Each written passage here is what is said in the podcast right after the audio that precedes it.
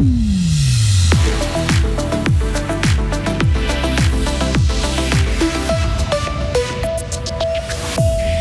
Route supplémentaire interdite aux voitures en ville de Fribourg. Le cauchemar des automobilistes continue. Jouer au basket aussi en chaise roulante ou sans l'usage de son bras. Sport Handicap Fribourg a organisé un tournoi ce week-end. Les jeunes sont très adeptes de la théorie du complot. Ce lundi va être essentiellement nuageux avec de la bise et un degré négatif. La semaine va rester froide avec du stratus dès demain, lundi 23 janvier 2023. Bonjour Karine Baumgartner. Bonjour Mike, bonjour à toutes et tous. La ville de Fribourg continue sa bataille contre le trafic motorisé. Et oui, dès ce mercredi, les automobilistes ne pourront plus circuler dans les deux sens entre la route Neuve et la rue de la Grand-Fontaine. Il sera par contre toujours possible d'emprunter la route en direction de la Neuville. Les autorités communales veulent diminuer les nuisances sonores dans ce secteur.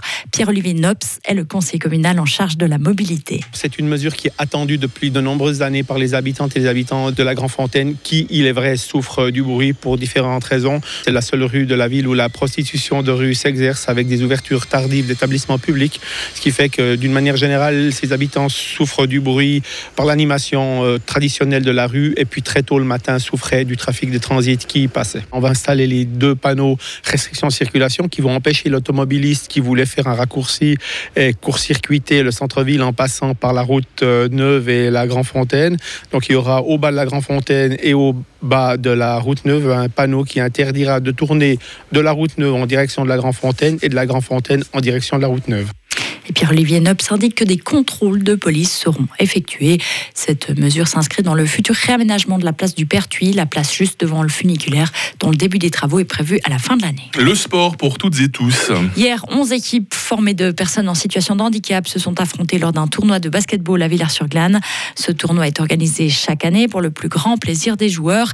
Et pour s'y préparer, l'équipe fribourgeoise des Bolts Stars s'entraîne régulièrement. Leur entraîneur Damien Gillard. Alors c'est clair, il y a une belle je dirais, cohésion d'équipe que ça soit, voilà, euh, on respecte la différence et chaque joueur est bien accueilli. Et c'est aussi bah, voilà, un état d'esprit que j'enseigne euh, lors des entraînements. Et puis bah, ils sont valorisés en venant aux compétitions, en pouvant marquer, mais aussi en faisant partie de l'équipe, en faisant des belles passes. C'est ça le but. L'équipe des Bold Stars s'entraîne chaque semaine et accueille chaque année de nouveaux membres. La Suisse a mieux réussi que les autres pays à convaincre les groupes à risque de se faire vacciner contre le Covid. C'est le bilan tiré par le président de la Commission pour les vaccinations aujourd'hui dans les titres alimaniques du groupe Tamedia.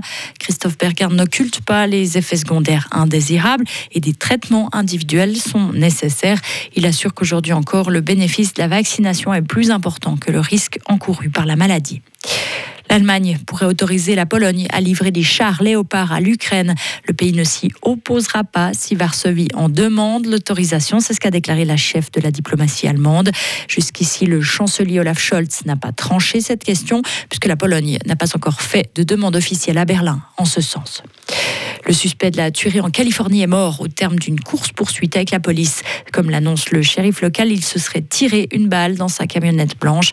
Le tireur présumé a ouvert le feu dans un dancing samedi soir en pleine festivité du Nouvel An chinois. Cinq hommes et cinq femmes sont morts, dix autres personnes ont été blessées. Le suspect était âgé de 72 ans et n'était pas connu des services de police. Pour l'instant, son motif est inconnu et une enquête est en cours. Plus d'un jeune sur quatre, Karine estime que les êtres humains ont été créés par une force spirituelle. C'est ce qui ressort d'une récente étude menée en France auprès de 2000 jeunes âgés entre 11 et 24 ans. 20% des sondés estiment aussi que les Américains ne sont jamais allés sur la Lune. Les chiffres sont édifiants, mais il faut les relativiser. Selon Pascal Wagner-Egger, il est professeur en psychologie sociale à l'Université de Fribourg et expert sur les théories du complot. Les jeunes ont toujours été assez attirés par les croyances un peu marginales parce que ça fait partie aussi de l'adolescence d'explorer déjà un petit peu les possibles et aussi de se rebeller un peu contre le monde des adultes. Donc ces croyances aussi permettent un peu d'aller vers l'interdit et, d'explorer les fantômes, etc. Il y a toujours eu ces des tables qui tournent ou des verres qui tournent sur une table euh, bien avant Internet. Donc je dirais qu'il y a sans doute un attrait un peu particulier à l'adolescence, mais voilà qui euh, qu'on peut après euh, évidemment qui va peut-être un peu disparaître par la suite.